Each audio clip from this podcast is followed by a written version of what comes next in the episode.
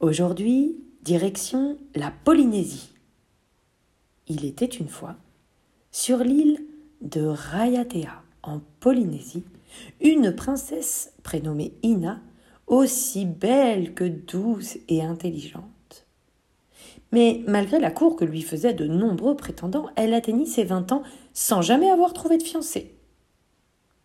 Un jour, Ina rencontra un charmant jeune homme dont elle tomba amoureuse. Ils se fiancèrent et l'heureux élu offrit à sa belle un collier de perles noires. Nul n'en avait jamais vu d'aussi pur, et Ina sut immédiatement que ce collier aurait plus de valeur à ses yeux que toutes les richesses de son royaume. C'était un cadeau de son amoureux quand même. Ina accepta la demande de son fiancé de patienter jusqu'à leur noces pour porter le collier. Aussi, en attendant le mariage, le collier fut-il gardé jour et nuit par des hommes armés. Hélas, Ina ne se doutait pas que dans l'ombre, un homme cherchait à lui nuire. En effet, Hiro, le roi des voleurs, dont elle avait jadis refusé les avances, préparait sa vengeance. Comme il était rusé et habile, il parvint à déjouer la surveillance des soldats, et il emporta le collier sur l'île voisine de Wanin.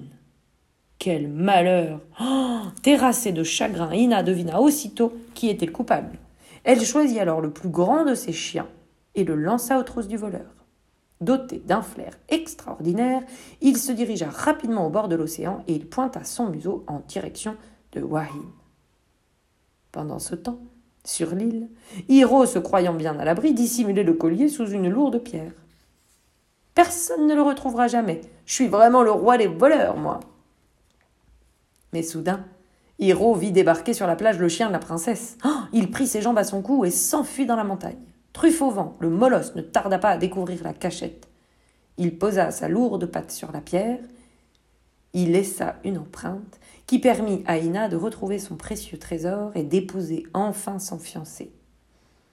On n'entendit plus jamais parler de Hiro, et aujourd'hui encore l'empreinte d'une patte d'animal peut être visible, gravée dans une roche de l'île de. J'espère que cette petite histoire t'a plu. À tout bientôt.